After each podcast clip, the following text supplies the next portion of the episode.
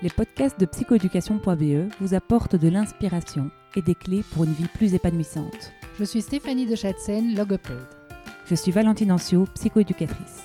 Ensemble, nous avons créé psychoéducation.be qui organise des événements dans les domaines de la psychologie et l'éducation.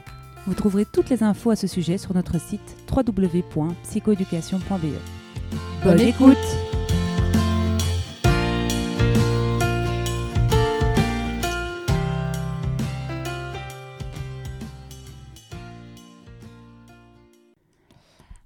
aujourd'hui, dans le podcast de psychoéducation.be, on vous offre un épisode un petit peu spécial. Euh, Stéphanie est au micro, ça fait longtemps, Oui, je suis c'est ravie de le repartager avec toi. Et, euh, et en fait, ce podcast il vient d'une demande que j'ai eue cet été d'une euh, de nos participantes qui a participé à notre formation euh, sur le TDAH chez l'adulte, euh, où euh, je témoigne, euh, malgré moi un peu, euh, de mon diagnostic du TDAH. Une conférence, une conférence en ligne. Oui, oui, c'était une Ouais. conférence en ligne. Et donc, je dans, dans cette conférence, je témoigne un petit peu de, en fait, pourquoi je remercie mon TDAH aujourd'hui. Et elle me dit, mais c'est génial, vous devriez faire une vidéo euh, pour parler de votre TDAH. Et puis, bon, ben voilà, la vidéo euh, nécessitant euh, une logistique et de montage, etc., plus, plus importante que le podcast, je me suis dit, ben, faisons un épisode avec Steph. Et donc, je lui ai proposé ça. Et donc, euh, nous y voilà.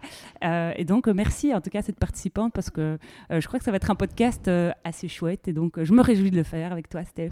Voilà, on verra ce que ça donne. Voilà. Alors, euh, ben, toi, euh, tu as été diagnostiqué, je pense, avant moi. Enfin, on s'est rencontrés. euh, toi, tu étais dia- déjà diagnostiqué. Moi, je me posais pas mal de questions. En tout cas, j'avais fait mon mémoire sur le sujet. Ça faisait quand même beaucoup écho. Est-ce qu'on peut, avant ce diagnostic, peut-être chacune parler de notre enfance, de, de, voilà, des points en tout cas qui résonnent pour nous autour du TDAH, qui n'étaient pas du tout diagnostiqués à l'époque, par contre, ni pour toi ni pour moi? Tout à fait. Voilà, je te laisse commencer. Alors, quel était mon TDAH quand j'étais petite? Ouais. Bon, J'étais une petite fille euh, pleine de vie, pleine de dynamisme, euh, un peu trop selon euh, les professeurs qui avaient tendance à me demander souvent de me taire. Et comme je n'y arrivais pas, eh bien, j'ai passé beaucoup de temps à compter le nombre de carrelages qu'il y avait dans le couloir, dans le corridor, euh, pendant que le cours se faisait sans moi, parce que je dérangeais. Alors quand je revois mes bulletins scolaires que j'ai gardés et que je relis les remarques, eh bien, ce n'était que euh, Stéphanie manque de maturité, Stéphanie est jouette, Stéphanie est distraite, Stéphanie euh, a la tête en l'air. voilà, ça c'était moi, mais surtout, euh, oui, beau- beaucoup de, de bruit, remuer, je dérangeais. Mm. Ouais, ça. Moi, euh, je me souviens en tout cas que j'étais euh, plutôt dans la lune. Euh, je me demandais vraiment ce que je fichais là. J'avais vraiment un ennui profond pour ce qui se passait dans la classe. Je trouvais ça ennuyeux de rester assis, à écouter. Alors, je bavardais de temps en temps avec mes voisins, mes voisines. J'étais fascinée par les stylos. Je faisais déjà euh, en fait beaucoup d'écriture et tout ça. Euh, J'adorais les stylos plumes. Ça, je me souviens que ça, c'était assez. euh, avoir une belle écriture, c'est quelque chose qui me stimulait, en tout cas, voilà. Mais franchement, lorsque le prof racontait, je trouvais ça vraiment terriblement ennuyeux. Et donc, j'étais vraiment dans la lune.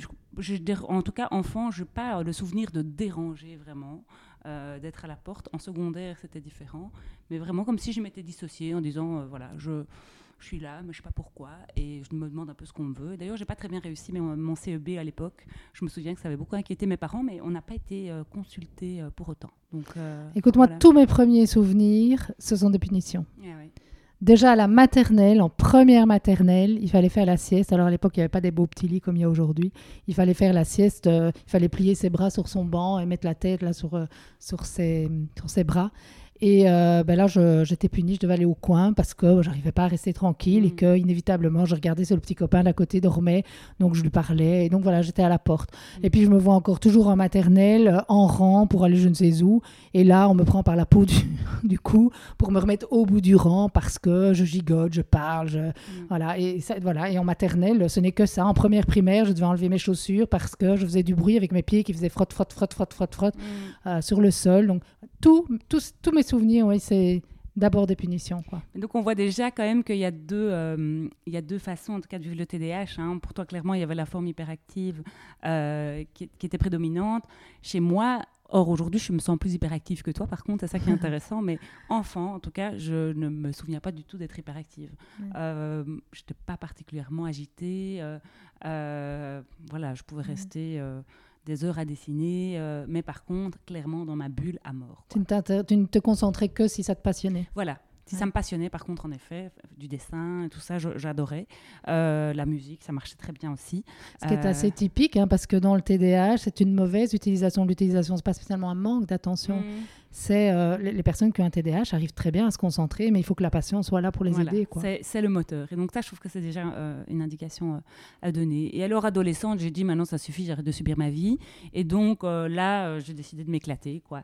Mais pas spécialement sur le plan scolaire. Ça, ça a toujours été très ennuyant pour moi, vraiment. donc j'ai décidé de quelque part d'exploiter la créativité que j'avais en moi. Et donc c'était plutôt ben, comment faire que le cours ne soit pas ennuyeux, quoi, finalement. Et donc c'était d'organiser des chahuts c'était de faire des blagues aux profs, c'était jamais très méchant, c'était pas irrespectueux, c'était coller le frotteur au tableau, c'était me cacher dans l'armoire, euh, c'était euh, mais tout faire pour que finalement j'arrête de m'ennuyer parce qu'en fait j'avais assez, subi en primaire et donc en secondaire j'ai décidé qu'il fallait que ça soit chouette quoi. Et puis finalement euh, j'ai doublé parce que voilà c'est pas très rentable ce genre de comportement à l'école et, et j'ai dû terminer mes secondaires en technique et en, option éducation de l'enfance. Et là, c'était la révélation. Je ne faisais que des cours qui m'amusaient. Euh, je devais organiser des jeux, je devais créer des outils, euh, je devais faire de la psychomode, de la relaxation. J'apprenais la psychologie, euh, le développement de l'enfant. C'était fascinant. J'ai jamais autant travaillé de ma vie que ces deux dernières années. Donc je remercie quand même mon père de m'avoir inscrit dans cette école, dans laquelle je trouvais que c'était une école de baraki. Et ben franchement, c'est les deux meilleures années de ma vie scolaire, vraiment. Et, voilà. Donc finalement, ça s'est bien terminé grâce à la passion. De nouveau, on y revient. Et toi? Alors moi, euh, donc, donc en plus de cette hyperactivité, il y avait de l'impulsivité hein, aussi. C'est ça qui faisait que je dérangeais en fait parce que j'interrompais quand j'avais envie de répondre. Le professeur posait une question, j'étais la première à répondre. J'étais en fait très enthousiaste et très... Et euh, mais comme on me mettait à la porte, on me demandait de me, taire et on me, punissait quand j'agissais comme ça, ben, en fait, arrivé en secondaire, j'ai plus eu envie d'apprendre en fait. Euh, voilà, là aussi. Alors du coup, euh, je m'ennuyais euh, et je me suis aussi retournée vers les chahuts. J'étais très forte. J'étais la meilleure en chahut. et la scolarité, bah, petit à petit, je me suis désintéressée et j'ai commencé aussi à doubler une première fois et puis une deuxième. Et puis là, j'ai plus voulu recommencer et J'étais enfin, j'approchais quand même à la fin des secondaires. Et là, euh, mes parents, et je les remercie encore aujourd'hui, m'ont offert la possibilité d'aller euh, terminer ce secondaire pour préparer le jury central dans euh, une école, toute petite école privée, qui encadrait super bien. Et pendant cette année-là, j'ai vraiment retrouvé, trouvé le plaisir d'apprendre. C'était une petite structure, donc très encadrée, où j'avais complètement ma place, où euh, je décomposais une question que je répondais, on m'écoutait. Et alors, ce qui était formidable, c'est que l'après-midi, c'était des exercices. En fait, on faisait oui, beau, énormément d'exercices, donc très pratique. Donc, j'étais jamais à écouter sans rien faire. En fait, on était tout le temps euh, occupé. Et l'après-midi, on avait une série d'exercices. Et quand on avait terminé et que c'était corrigé par le prof et que c'était bon, on pouvait partir. Bon, moi, à deux heures, j'étais voilà, en vadrouille euh, dans la nature, mmh. alors qu'il y en a qui restaient jusqu'à 10 heures du soir. C'était ce qu'il me fallait. Ben oui, hein. toi comme de quoi enfin comme chez toi comme chez moi. Bref, je bégaye, c'est pas grave. Euh, il y a la passion, mais il y a aussi la motivation. Il y a, y a en fait cette espèce de pompe à dopamine qu'on a toujours besoin. Le fait d'être actif. Moi, j'ai besoin d'être acteur. Ouais, c'est ça. Je pouvais pas rester à écouter euh, ça. Passivement. Tout à, fait. Et le fait quand même qu'il y ait cette récompense, si tu dois, oh. si tu pars plus tôt, donc ça clairement, il y a du sens. C'est hyper motivant. Donc, euh, donc en effet, la motivation, la passion, c'est le carburant. C'était beaucoup de maths et j'adore les maths. Voilà, le Très scientifique. et le plaisir. Donc euh, on est quand même dans beaucoup de choses euh, qui, je dirais, pour le tout un chacun est nécessaire, bien sûr. évidemment. Mais quand on a un TDAH, s'il n'y a pas ça, ça ne marche pas, quoi, en fait. C'est une machine qui est cassée. Donc c'est vraiment quand même important de se connaître et c'est important de le comprendre si on a affaire à, des, à des enfants et des ados qui ont un TDAH. Si on n'active pas ça, vous n'avez pas accès au potentiel de l'individu. J'ai quand même terminé euh, quatrième sur euh, plusieurs centaines qui mhm. présentaient cet examen. Mhm. Donc, quand on trouve euh, la bonne recette. Mhm. Oui, clairement, clairement. Alors là, vraiment, c'est pas parce que, et ça on le dit 62 fois par podcast, ce n'est pas parce qu'on ne réussit pas à l'école qu'on n'est pas intelligent. Hein, donc, donc voilà, ou qu'on ne réussit pas sa vie, ça n'a rien à voir, en effet. Et puis, ben, arrivent les études supérieures toi, du coup euh, bah, Moi, j'ai eu envie, euh, je me suis intéressée en fait aux élèves qui étaient en souffrance à l'école. Évidemment, ça me parlait beaucoup. Euh, je trouvais que l'école ne, répondait pas aux besoins de ses enfants, mais évidemment, c'est de moi dont à moi que je m'intéressais. Et donc, moi, j'ai choisi de faire la logopédie. Mhm. Euh, après, euh, je me suis rendu compte que finalement, ça répondait pas tout à fait à mes attentes. Euh, bah là, j'ai appris à aider les enfants à apprendre à lire, à écrire, à calculer, à parler. Et bah, finalement, je- voilà, c'était peut-être pas vraiment ce que je cherchais à ce moment-là. Et donc, j'ai pas tout de suite travaillé comme logopède. Je me suis mariée juste après mes études. J'ai commencé à travailler chez ma sœur qui avait un copie-service. Et puis, j'ai travaillé chez un médecin comme secrétaire. euh, et puis, j'ai arrêté pour m'occuper de mes enfants. Euh, et c'est seulement bien après que j'ai recommencé. euh, en fait, quand j'ai découvert le TDAH, mais je vais d'abord te laisser parler de tes études. Et puis je on y reprendrai. reviendra. Ouais. Euh, eh bien moi donc euh, dans, cette option éducation de l'enfance j'ai découvert le monde du handicap euh, qui m'a fascinée je me suis dit mais j'adore euh, j'adore les personnes porteuses de handicap enfin voilà ça, ça me mettait vraiment en joie de voir de voir ces personnes différentes cette découverte de ce monde en tout cas qui était à l'époque très caché du grand public franchement je me sentais hyper VIP de pouvoir avoir des potes trisomiques et, autres handicaps mentaux que je trouvais juste fabuleux. Donc ça, c'était vraiment un, grand éveil euh, pour moi. Et alors, je travaillais beaucoup aussi avec des publics précarisés en école de devoirs. euh, et là aussi, je me sentais d'une utilité. euh, J'arrivais à leur faire apprendre des trucs. en chantant, en mimant, en faisant plein de trucs. Enfin bref, je m'éclatais déjà à ce moment-là à, les motiver en fait. et je me souviens que la directrice de l'école de devoirs, qui n'était pas du tout marrante, s'appelait Françoise, m'a dit Valentine, euh, tu as quelque chose, t'as quelque chose en toi euh, qu'il faut que tu exploites. euh, et je me souviens que oh, ça- cette, cette dame-là qui m'impressionnait super fort, je pensais qu'elle allait me péter, elle me, me foutait les boules. En fait, quand elle m'a dit ça, je me suis dit waouh, si Françoise dit ça, c'est que vraiment je vais continuer. Et donc, il y a des personnes comme ça, il y a eu plusieurs personnes comme ça sur mon parcours qui m'ont dit des choses, qui m'ont dit allez, ça m'a chaque fois donné de la force pour, euh, pour avancer, parce que franchement, j'étais clairement pas du tout confiante en moi à l'époque. Euh, Je pensais vraiment que j'étais très bête, euh, que ma vie était fichue, parce que j'étais en technique avec des baraquis. Euh, vraiment, je- je- je- j'avais des espèces d'idées préconçues vraiment ridicules quand j'y repense, parce que je, me suis vraiment super bien marrée avec tous ces gens, avec tous ces profs qui étaient passionnés. Donc vraiment, merci en tout cas pour ce passage dans cette école qui était vraiment déterminant dans ma vie. Et puis donc, ayant des croyances que l'université, en tout cas, n'était pas pour moi à l'époque, je me suis inscrite à Mariaps. Et ça aussi, c'était une très belle décision pour moi. J'ai bossé, bossé, bossé en me disant j'ai du retard, parce que j'étais convaincue que j'étais en retard. Enfin, J'avais quand même beaucoup de croyances euh, limitantes. Mais donc, cette croyance m'a quand même servi parce que j'ai beaucoup travaillé. Euh, ma bio, ma physique, ah, toutes des, matières que je détestais. Euh, et puis, j'ai fait mes premiers stages en deuxième. Euh, et là, j'étais avec des enfants en trouble du comportement placés. Et là, je suis tombée en amour. Quoi. Je me suis dit, Hum, c'est ça le gamin que personne ne veut. Moi, je les adore. et donc, je me disais, ah, et je ne pensais pas du tout encore au TDAH à l'époque. Euh, L'hyperactivité, j'avais vu un peu ça dans mes cours, mais franchement, vite fait. Je me disais pas du tout que ça me concernait, quoi. J'étais pas du tout encore en mode euh, ceci explique ma vie, quoi. Et puis, euh, et puis au bout de mes trois ans, ben c'est ça le gamin dont personne ne veut. En fait, euh, je me rends compte que le système belge se les refile d'institution en institution. Et donc là, je me dis, mais non, mais en fait, il n'y a pas de solution, quoi. Je veux dire, tout le monde est désemparé face à ces enfants. ça ne va pas, il faut, il faut trouver des solutions qui sont plus porteuses. Et donc, je décide de partir au Québec étudier la psychoéducation. Et là, euh, je me rends compte que le diagnostic de TDAH est beaucoup plus répandu au Québec qu'en Belgique, que ça ne touche pas seulement les gamins qui sont en institution, qu'il y a des professeurs d'université qui ont un TDAH, qu'il y a euh, des compatriotes, des, étudiants qui sont avec moi. Et puis je commence vraiment à m'intéresser sur le sujet, et puis je commence à lire vraiment, vraiment, vraiment. Et je me rends compte que ça touche 5 à 7% de la population, que j'oublie mes clés trois fois par jour, que, euh, bref, euh, j'ai quand même plein de petits troubles adaptatifs depuis le début de ma vie.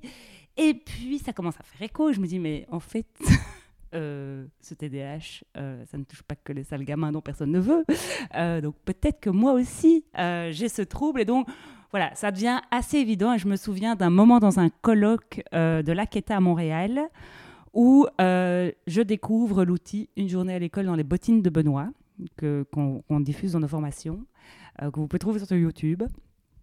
Et là, je vois ce dessin animé et je pleure toutes les larmes de mon corps, vraiment, au moment de voir ce dessin animé.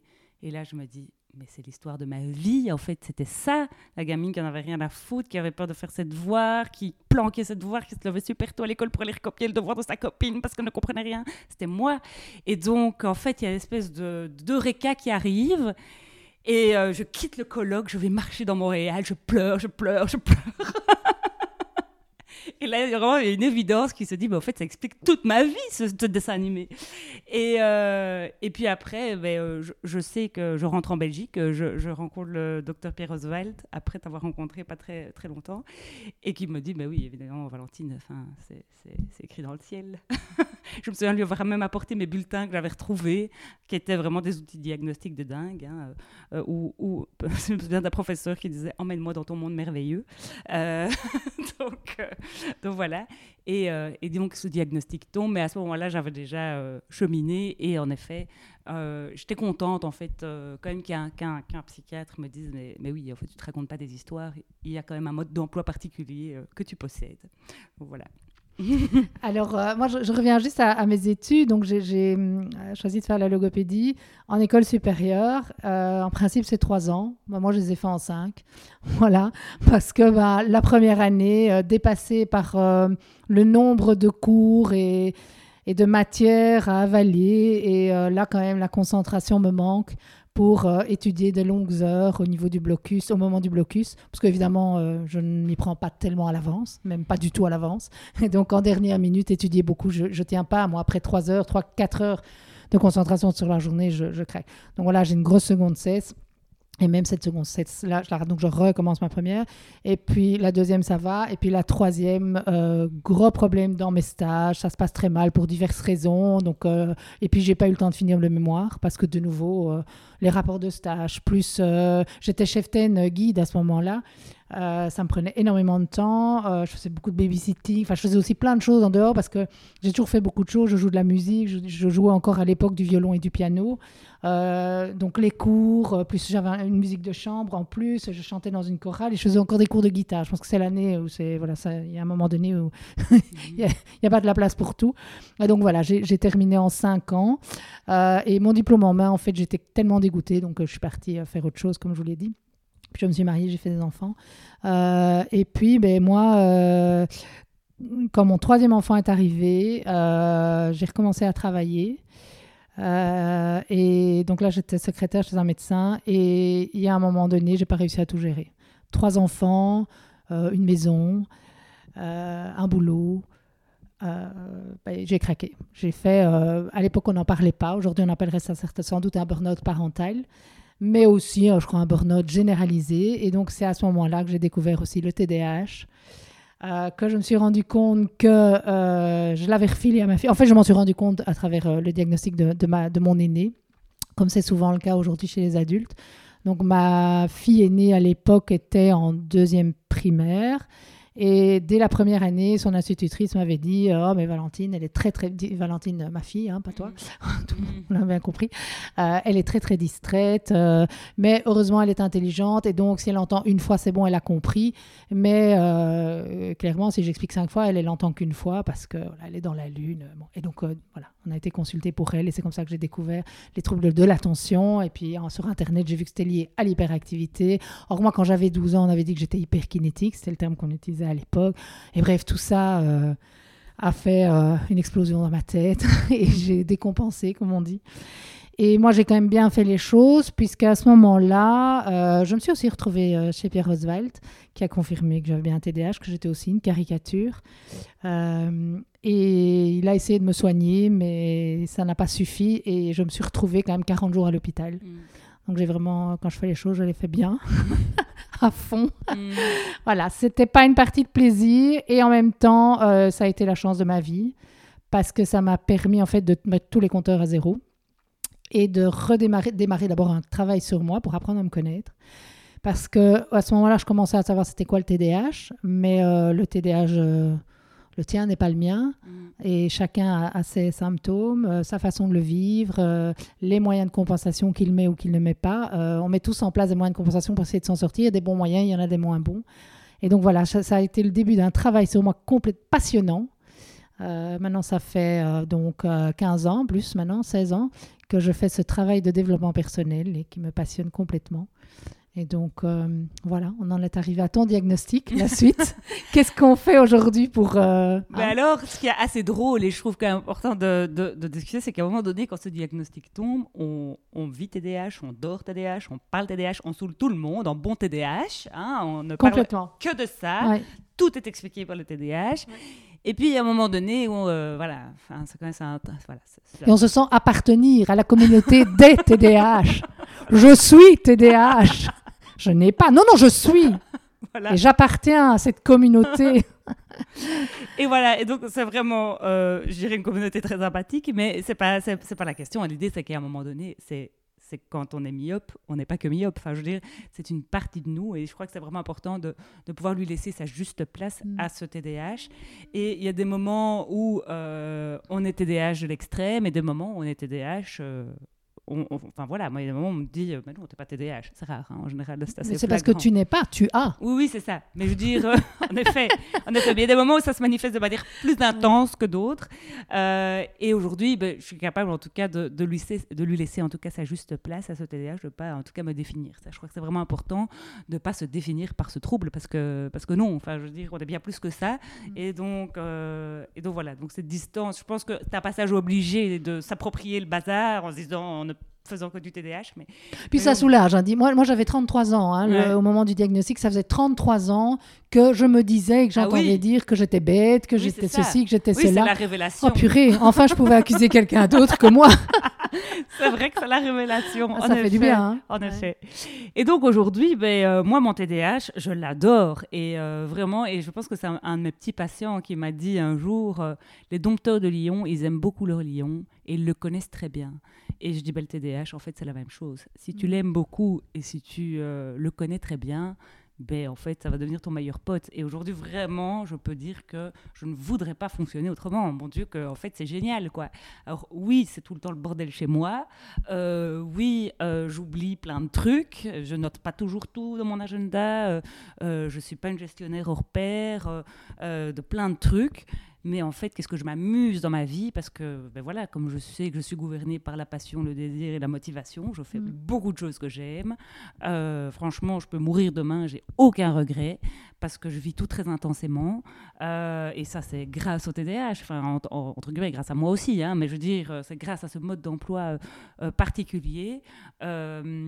Et, et, voilà, et je pense que le TDAH, il y a cette impulsivité qui, qui est cette grande générosité finalement qu'on retrouve. Aujourd'hui, euh, voilà, je pense aider beaucoup d'enfants et, sans doute que je répare une partie de mon enfance par le même biais. Donc je me dis tant mieux. Euh, si je peux leur éviter peut-être, en tout cas, euh, le parcours par lequel moi je suis passée, ben, c'est tant mieux. Et, et, voilà, et donc je n'ai pas peur grâce à cette, impulsivité. Je n'ai mm. peur de rien. Franchement, je me dis, mais la vie c'est maintenant, quoi. En fait, et même si je meurs ou quoi, en fait, ça vaudra le coup. Et donc je n'ai pas le temps de, de me poser la question, est-ce qu'on le fait, est-ce qu'on le fait pas? Go, on y va, quoi. et ça, c'est quand même assez génial. Mm. Euh, et, voilà, l'hyperactivité ben, fait que parfois, il n'y a pas beaucoup de vide dans ma vie, je dois bien reconnaître. Euh, mais quand j'en ai, en fait, je trouve ça très chouette aussi. Et, euh, et quand il n'y en a pas, en fait, je profite de tout. Donc, je dirais que les casseroles qui peuvent en, tout cas rester pour moi, c'est des petites casseroles organisationnelles. Quoi. Parfois, euh, des oublis, euh, chercher mes clés, qu'est-ce que je peux mettre de l'énergie à chercher mes clés alors que je sais qu'il faut que je les mette toujours au même endroit, euh, ne pas avoir mon masque, rouler trop vite en voiture. J'ai quand même encore des petites choses comme ça qui, qui sont casse-pieds, qui restent. Mais, mais dans l'ensemble, franchement, je préfère ça que euh, quand je compare à des gens à qui je parle, qui sont hyper angoissés, qui n'osent rien faire, euh, qui sont hyper dans le mental, qui contrôlent plein de choses, qui ont une maison super rangée, en fait, je ne voudrais pas changer. Mm. Euh, je ne change pas. je, je, je, garde mon TDAH.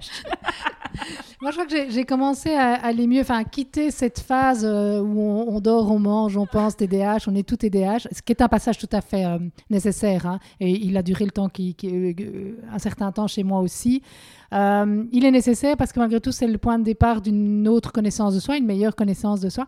Mais euh, là où j'ai commencé à aller mieux, c'est quand, à côté de ça, j'ai pu commencer à voir ce que je faisais bien. Donc, quand j'étais bonne, ce que je n'avais jamais fait. Mhm toujours, je, ne voyais que mes défauts euh, et je, n'entendais que les, reproches qu'on me faisait, euh, qu'en plus je gonflais parce que je me faisais des films d'enfer. Et donc, quand ce TDAH est tombé, ok, j'ai bien compris d'où ça venait, j'ai bien analysé les choses, j'ai bien identifié mes propres symptômes, mes difficultés. J'ai commencé à en mettre en place des moyens de compensation euh, bien ciblés et stratégiques. Et puis enfin, j'ai commencé à regarder, j'ai pu voir euh, toutes mes forces. Et je crois qu'aujourd'hui, je peux dire que euh, ce sont mes forces en fait qui me permettent de fonctionner euh, tout à fait normalement et certainement mieux. Je crois que plein de gens qui n'ont aucun trouble, mais qui se connaissent encore très mal euh, et qui n'ont pas euh, d'intelligence émotionnelle que j'ai pu développer aussi.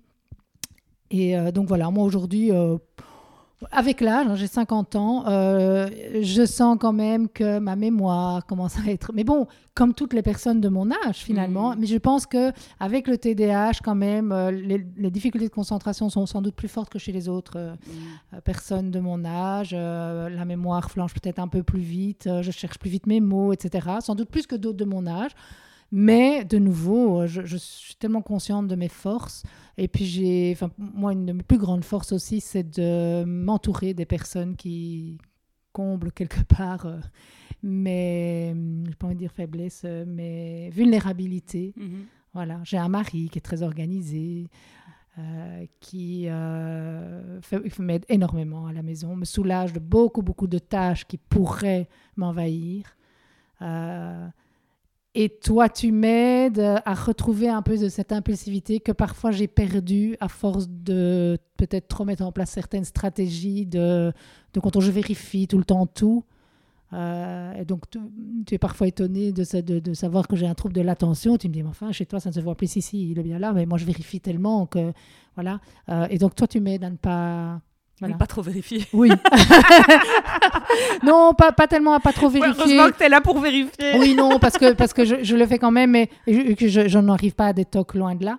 Euh, non, mais tu m'aides quand même parfois à, à y aller, quoi. Parce Ouais. que je- euh, parfois, je freine trop, en fait. J'en suis arrivée à trop freiner. Mhm. Quand j'étais petite, je, je ne freinais jamais. Et puis maintenant, le, le contre, je, je freine parfois trop. Mais donc, toi, tu me rappelles que, allez, lâche, lâche le frein. On y va. Quoi. On y va. Donc, voilà. Mais en tout cas, il y a des gens qui disent euh, Mais enfin, les filles, euh, vous n'êtes que deux Ou euh, on est trop parce qu'on a Isaline euh, qui nous aide. Mais euh, et, et vous prenez de la coke en intraveineuse ou quoi C'est Non, quoi c'est le TDAH. Et le TDAH. Donc, quand même, euh, je veux dire, c'est rentable. Hein Tout à fait, à fond. Quand on arrive, voilà, quand, quand on arrive à le dompter, à voir ses forces, à les utiliser pour compenser, Mhm. Et On que va- euh, finalement, on, on tombe amoureux aussi de ce qu'on fait au quotidien. Alors là, je trouve sa passion. aussi, on performe, euh, je pense, euh, très bien. Donc, euh, donc voilà, donc euh, ce, petit, ce petit épanchement, en tout cas, pour vous dire que ben voilà, un diagnostic de TDAH, ça ne condamne en rien. Mon Dieu, non. certainement pas, c'est c'est même certainement une, une force. Et, euh, et alors, j'avais envie de l'appeler du fardeau au cadeau, parce qu'en fait, euh, vraiment, aujourd'hui, moi, Mm. je le considère plus comme un cadeau que comme un fardeau. Mais on comprend ceux pour qui euh, c'est encore un fardeau. Bah oui, parce qu'on est passé Mais par, voilà. par Mais les on, petites on est là pour dire que ça peut devenir un cadeau, Oui. vraiment. Vraiment. Donc ne lâchez rien et voilà. Merci pour votre écoute.